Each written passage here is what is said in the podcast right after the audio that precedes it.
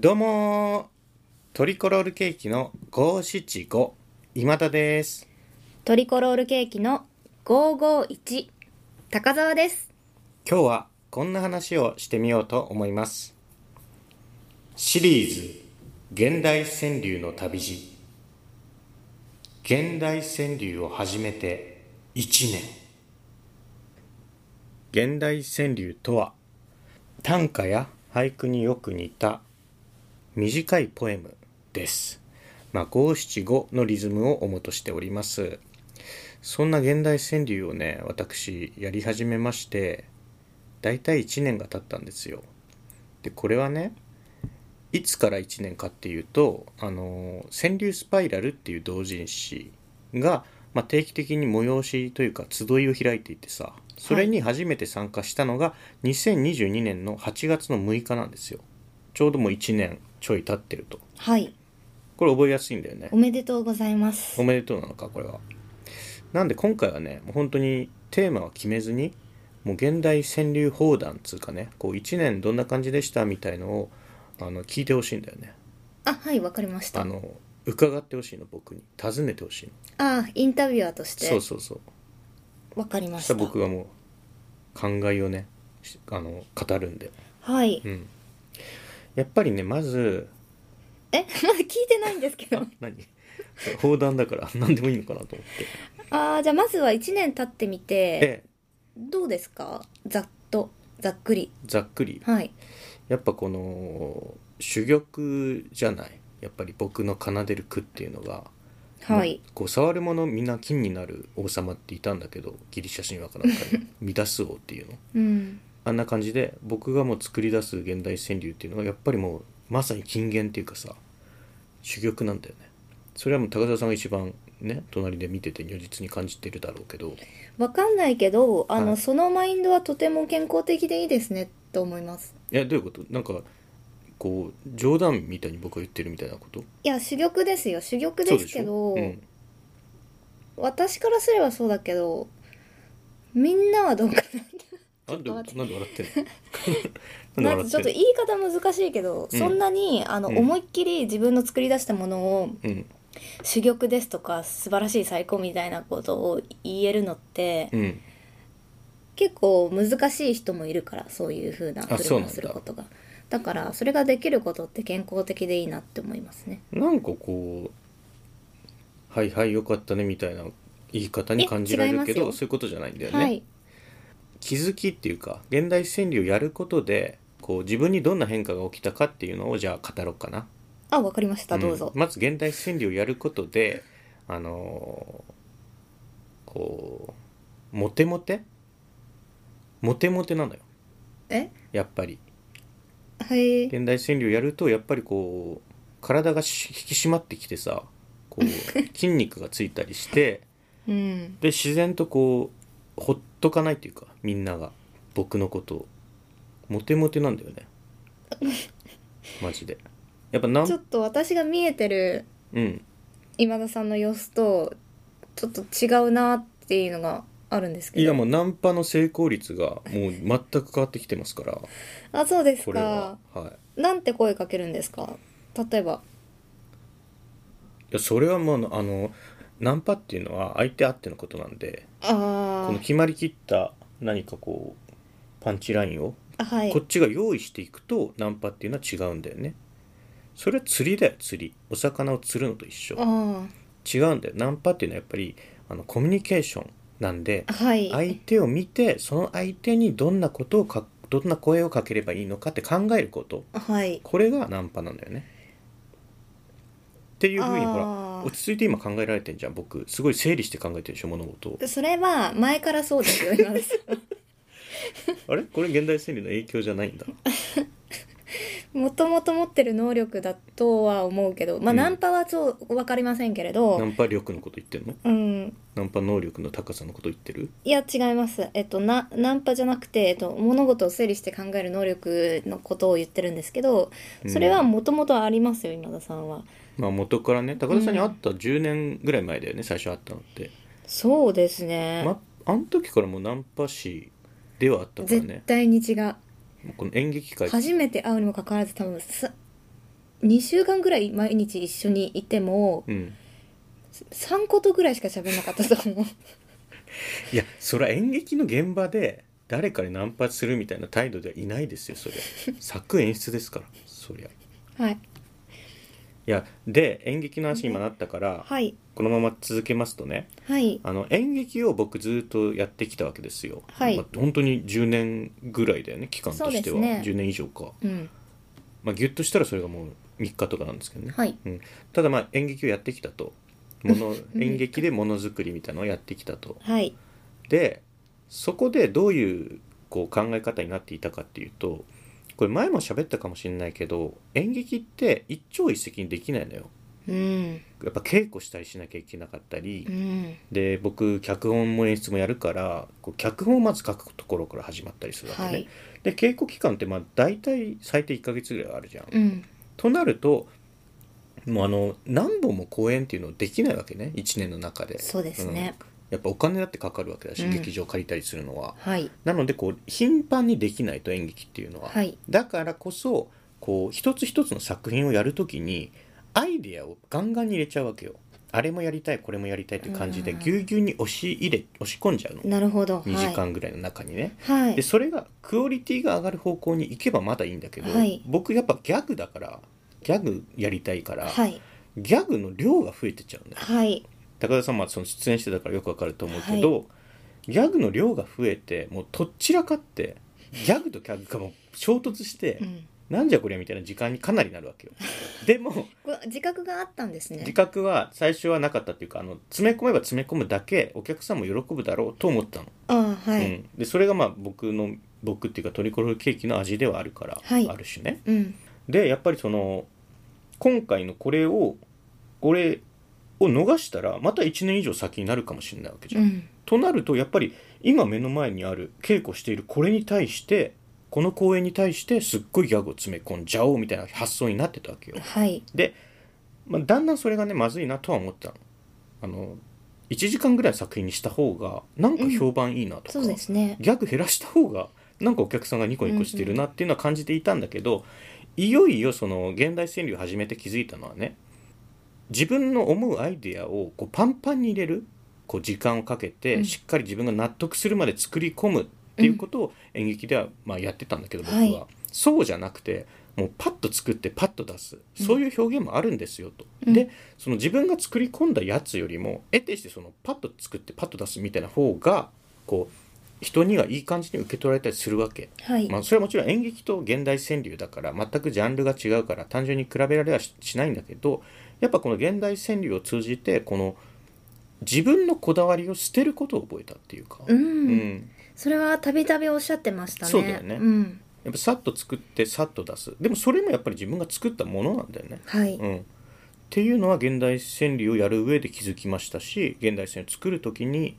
考えが反映してるんじゃないかなって思ってますね。うんいいですねいいでしょうはい特にねあの演劇をやねえっと、うん公演を割と多く打ってた時期なんかはねカうんッチカッチに、カッツカッツにあの作り込んで稽古もうんそうだね細かく細かく切ってやってみたいなことがそうそうそうあありましたもんねギャグギャグのためだよ ねギャグのためだけにも超真剣ですよ超真剣よこっちは鬼演出よはいマジであ鬼演出かどうかわからないけど そういうのはないけどあであのー前に現代あ川柳スパイラルの句会に行った時ねこの、な何月だっけ6月5月か5月ぐらいおわかりません覚えてまなあ、い、直近のやつね、はいであの懇親会みたいのが句会の後であってさはいそこであの小池さん小池正弘さんとかあの佐々木里さん佐々木隆一さんとかとこう主演あのお酒をね飲みながらいろいろ話してたわけよ。はいで僕あの現代川柳は誰でもできると思ってたのその時まで。あ違うんですかいや思ってんだよが実際現代戦には誰でもできると。はいでなぜならその短歌だ俳句だに全く素養のなかった自分ができてるわけだからはい誰でもできるんだと思ってたのね。はいでそういう風な話をお二人にしたんですよ小池さんとは佐々木里さんに。うんしたらいや多分違うよとうーん今田さん演劇やってたでしょってはいそのねなんかやっぱり創作するみたいなことに慣れ親しんでる人だからあんまりその現代川柳を作る上でこう変に引っかからずにはいナチュラルにこう作るっていう行為ができてるんじゃないのかなって小池さんおっしゃっててほうあそうなんだと思ってじゃあまあその誰でも誰でもがいい現代川柳をいきなり作れるわけじゃないんだなってこうだからある程度こう何かを作って出すであるとか、うんそういう経験がもしかしたらあったらいいのかなとうんちょっと思いました。なるほど、うん、まあ私は美術大学に行ってえいたのではあそうなんですね。へえ芸大ですかいやえっと武蔵野美術大学っていう、なんだむさび か。まあはいむさびなんですけどむさびいい学校じゃないの。あむさびに行ってたからからどうっていうことじゃなくて、はい作ることに慣れた親しむことでどんなジャンルでもやってみて、それを表に出してみるみたいなことの、なんていうか恥ずかしげもなさみたいなのにちょっと慣れてるっていう部分はもしかしたらあるかもなって思いました。演劇もやってるわけだしね高は澤いさん、俳優なわけだしね今は。はい、だから高澤さんもこう難なくというかそんなに抵抗なく現代川柳を始めたわけじゃんはい、僕が大体1年経ったぐらいなんだけど高澤さんも多分10ヶ月ぐらい経ってるわけよねあでもギュッとしたら1週間ぐらいじゃないですかぎゅっとしたらね、うんまあ、何4日 ?4 日じゃない4はいまあ、だからその創作をやっていた人ならばすんなりと始められるのかもしれない、なるほまど、あ、もちろん分かんないですけどね何の何の経験もなくいきなり現代川柳フィットするっていう人もいるでしょうけどまあ、最初に考えるこえっと考えて腑に落としてから始めたい人にとってはハードルが高かったりするかもしれあなあいそうなのかなんか演技とかもそうですけど、うんうんうん頭で先にやろうとしちゃうと途端に分かんなくなって、何からすればいいのか分からないとかやっぱだからたまたま僕はそのこだわりを捨てたいみたいなモードにこう現代川柳を始める前からちょっとなり始めてたから、うん現代川柳がこう水があ水があったというか、うんで高澤さんの場合はほらあの短絡的なバカっていう かさその当たって砕ける精神しかないわけじゃやんりたい放題はい、うん、だからその恐れずにもう突っ込んでたわけよねはい現代後ろは振り返らないうんですし、いいことじゃないんですそれ別 にいいことだとは思わないけど、まあ、たまたまその親和性があったんでしょうね現代川柳について。はい、うんアントニオ猪木の精神でなんすかアントニオ猪木の精神どどういうことですか風車の理論ですかえっとこの道を行けばどうなることかああ引退の時に読んだ詩ですかはいっはいていうあれなんか間違ってるらしいですね間違えたらしいですよ、あそうなんですうか、ん、なんだっけ踏み出せばその一足が道となり道となりその一足が道となるって言ったんでしょ振り返ればその一足が短いなんかそんな感じのこと言ったらしい、それなんか言い間違いらしいですよあそうなんですか、うんまあ、い猪木のことはどうでもいいんですよ詳しいわ けじゃないでのなんだっけはい、だあかれら現代川柳始めて1年なんですね、はいだからやっぱ現代川柳を通じてこう思考に影響が出てるよねこのうーんこだわるってことはもうかなり過去やってきたから、はい今度はそうじゃなくてこうなんだろう気楽にやれっていうことじゃなくてこう作り込まない創作っていうのができてる気がするいいことです今ねはねきっといいことなんだよね皆さん僕ににととっっててははそうそうそう、ででも決して表面だけを救ってるわけではないも感ちじろんももあちりろんます珠し玉ですから何たってあはいそういう意味でも健康的ですねえ創作の方式がちょっと変わったっていうことも、はい自分の作品が珠玉だと思えることもどちらも健康的でなんで 笑うそのどうしこれなんか着陸の前に笑うのがちょっと気になるんだよなさっいきいかこらとだなって思いますそれもほらなんか二谷がなんかいずれにしても私がちょっと上からっぽく評価してるみたいな言い方になってしまってあーなんかそれもちょっとなんだこの言い方って自分にもあなるほどね、自分に笑っちゃってるのね思っちゃうんまあいいんじゃない自信を持ってねこう自分で現代川柳歴は言ったらギュッとしたら4日なわけじゃん高澤さんって、はいただ高澤里美歴はそれなりに積んできてるわけじゃん、はいその延長にあるものだから現代川柳っていうのは、はい何もこう引け目を感じるようなことはないんだよねはい、うん、って思いましたなんかその短歌とか俳句とか分かってないんだけどやっぱ演劇をずっとやっててその先に現代川柳を接続してるわけだから、はい僕の場合は、はいだったらそのあんまり経験がないとか未熟なもんですんませんみたいな平身抵当はしなくていいんじゃないかなって思ってますあー僕は。ただ何でもかんでも珠玉っていうのはこれはね良くないよ本当に良くないんだけど、えうんうんまあ、僕のことねはいただこれはもう言います珠玉なのでああいいんじゃないですか、はい、これはもうそういうキャラにしていく んで自分をよかったですねはいよかったでしょなんか言おうとしたもの今ので飛んじゃった飛んだあだからあんまりそれこそ作って出して発表してみるみたいなことに慣れてるおかげで、なんかこんな私がすいませんみたいなうん気持ちはそもそもあんまり持ちにくいと思います持ってるそういうのを感じる時ももちろんあるけど高澤さんの話あまはいあそうなんだ割とない方ですねいや高澤さんインタビュアーなんですよ今あご回めんはなさい僕が自分現語り代しちゃったそうなんですよ現代川柳をやり始めて1年経ったっていうことであはい僕のインタビューインタビでしュたっけー番組ですよね今回はあそうなんですねなのでまあほら演劇をや演劇の上でも現代川柳の上でも僕は高田さんにとって先輩なわけじゃんんえそうでしょああ先輩と思ったこと一回もないかいらやいや先人でしょだってあ先人あ先にされてた方ねってことねあはいはいはい、先のやからとかっこいいねいやまあもっと言えば目上なわけじゃうん目上とも思ったことないんだけどな んそっかそこ持ち出されると話変わってくるないやでもまあ先人っつうかこう先に先達というか先に始めた人としては現代川柳もそうだし、兄弟子なわけえですね、ーえー演劇もそうなわけじゃん、はいだからなんかじゃあこう質問とかしてくれていいですよこうえ高澤さんよりこう踏んでる数場数が違うんですよはいだからある程度経験をしてるんでその経験を高澤さんに今あらあのあらかじめフィードバックとして返しておきますんでそうしたら高澤さんはこれから経験することをもっと精度を高くしていけるでしょきっと、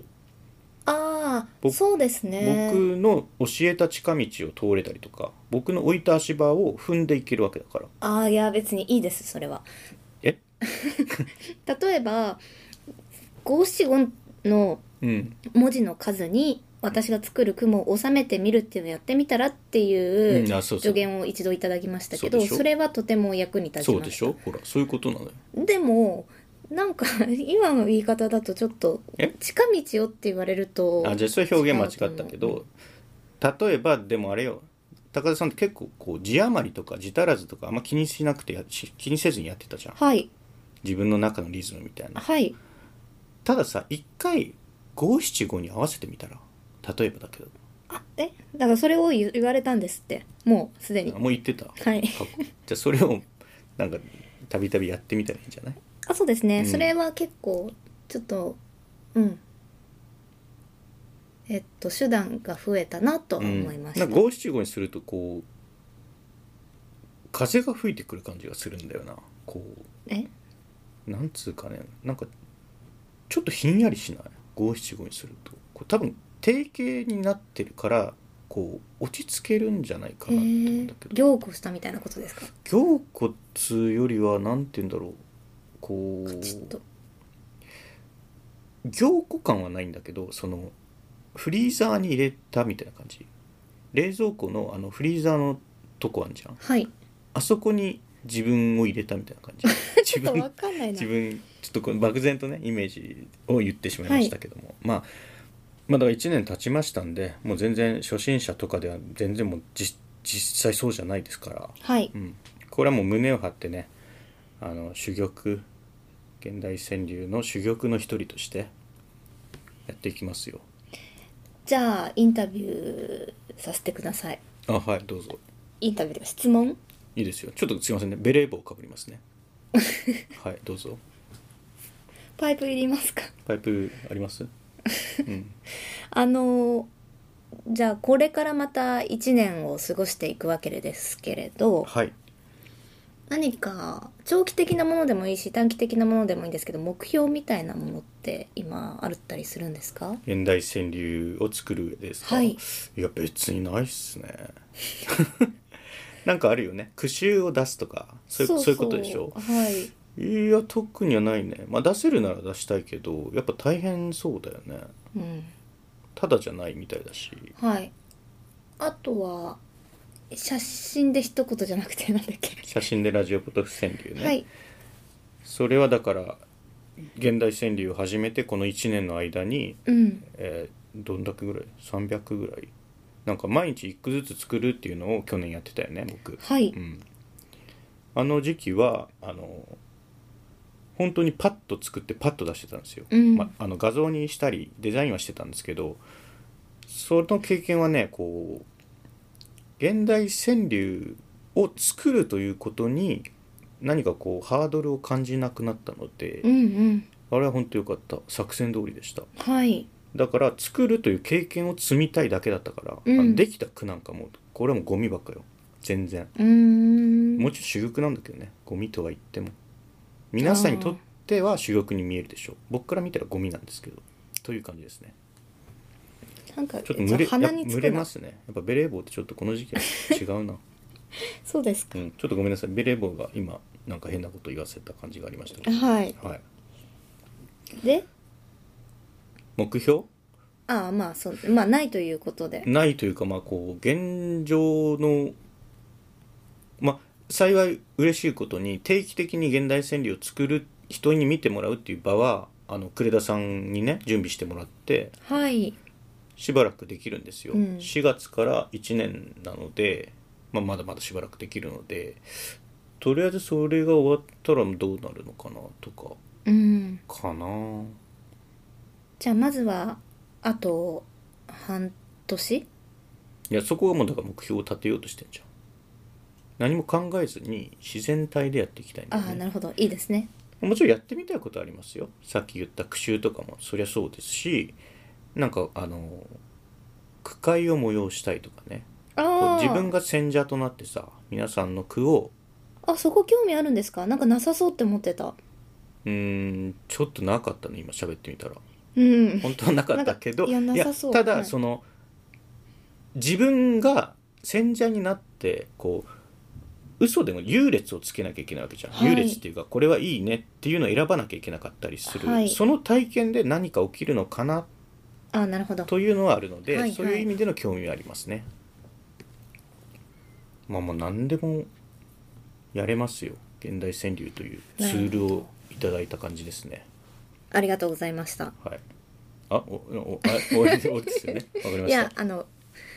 インタビューは終わりましたあ、はい、ありがとうございます。いやー、ちょっと喋りすぎちゃったかな。上手だもんな、このインタビュアーの方が。高澤さんって言うんですかはいえっと、ライターさんってことえっと俳優やってますあ俳優さんなんだ。はいえじゃあ、ライターさんでそのお金は稼いで俳優は自分の好きなようにやってるみたいなイメあーージそれはないですねそれはないんだ、はいライター業っていうのは何じゃあ片やってませんやっ片手て間ませんあやってないですライター業はああのおしゃべおしゃべりはやってますけどなんか憧れのライターさんっているのかな武田砂鉄さん かなもう砂鉄さんみたいな、うんあの物腰でうん勝手にイン砂鉄さんがインタビューしてる人が勝手に喋り出してっちゃうみたいなのはやっぱ彼の物腰のそうなせねる技だな上手ってだよ思っねて、いいなと思っうんてます、やっぱ身長高いからかな眼差しかな 眼差しかそれもやっぱでも身長高いからじゃないだって上から見えて見てるわけでしょ武田砂鉄さんって でも立って喋ってるわけじゃないじゃない ですかいやいや立って生活してるわけじゃん、その眼差しを持った上で座ってインタビューするわけでしょ、あーなるほどそのだからやっぱ通常の視点っていうのは高いところにあるっていうのはこれはインタビュアーとしての資質に関わってるんじゃないかはなあそこ行くと高田さんってやっぱ小兵じゃない小評って何ですか小さいじゃないはいだからあんまり俯瞰とかできないだろうからだからあれか当たって砕けろみたいな怖いこと言ってんのかうんいや玉砕とか言ってたもんね言ってませんよ玉は玉でこっちは珠玉なんだよはい高田さん玉砕なんだよはい怖いがああそれはやってないですねうんだから高田さんもねもっと研鑽を積んでさいっぱいいろんな現代川柳を読んで句集を買って読んでねはい技術を高めていってほしいいろんな読みを施したりであるとか、はいまあ、いきなり何をあれをやれあれをやれってたくさん言ってもあれだろうから、まあ、じゃあまずは句集を買って山ほどはい 15万円分ぐらいそんな高いものじゃないんだから句集なん てうんうん15万円分ぐらいさいやーこの現代川柳の旅路であのカルチャーセンターみたいに あのちょっとずつねあの NHK の30分番組であの語学の番組とかもあるじゃないですかそう NHK 呉田さんがねね本当にやりたいって言ってたよあの NHK 短歌とかってあるじゃん、はい NHK 俳句みたいな番組ってあの俳優の方がやってるたまにねなんだっけ名前男性の方俳優の方俳優で俳人の俳優で俳人の方がやってるのはいやってるあ誰のおじさん、おじさんうん、名前が出てこないん俳です優けどさんで俳人、あおじさんわですかんないえ尾崎世界観じゃないのあ違いまあれす短歌か武井なんだっけあの百獣の王そう武井壮俳句の番組やってるね NHK のあそうなんですね確かそうだねいや俳句とか短歌も読んでみたいんですけど読むってこう鑑賞してみたいんですけどなかなかねやっぱ現代川柳ばっかりになっちゃってますね、うんあの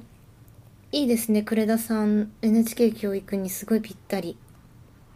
あそう、まあ、NHK 川柳っていうのがもし本当にあったらそれで川柳人口もバーンと増えるでしょうしね、うんでも呉田さんってすごいあの川柳の面白どころをさなんか噛み砕くというかねこう面白そうに語る力がすごいんだよね文章を読むと明らかに分かるんだけど、うんだから呉田さんはやっぱ作家としてもそうだしこうなんつうのキュレーターみたいうんうんな感じもできる人だからね、これはだから呉田さんがすごい人気者になったらさ現代川柳はもっともっと広がるだろううね、んまあ、呉田さんにばっかりこう負担をかけてもあれなんですけどね、はい、うん、呉田さんはこうリアルの句会もやっておられるんで月に一度、はいえー西荻あ荻窪かなで次が9月20日なんですへ9え月20日これ皆さん行きましょうねうんいくらだったかちょっと忘れましたけど、はい確か70万円だったかな 1回ちょっとちょっとどうかなってこ思うのね手取りがね、う少ないと言われてる時代にだけどまあまああそれぐらいの価値はあります全然なんで皆さんも行ってみましょう、僕もねちょっと久しぶりに時間見ていこうと思っておまうはいすなんかく次の9月20日が確か次の区会なんですけど混沌区会はいが水曜日の混沌かうんあちょっと忘れましたけど、まあ、あるんですよリアルな区会がはいで9月20日のお題が「誕生日おおー」確かね雑絵を4句持っていってでお題が1句うんで誕生日っていうお題なんですねお題の方うんがこれなんで誕生日だと思います呉田さんの誕生日の月だからありがとうございましたありがとうございました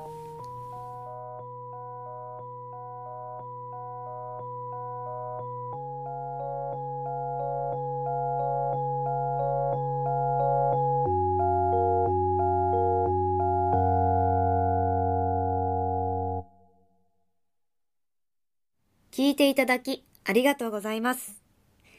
ラジオポトフでは皆さんからのお便り、コーナーへの投稿をお待ちしています。概要欄にあるお便り受付フォームからお送りください。あなたのお便りが番組を作る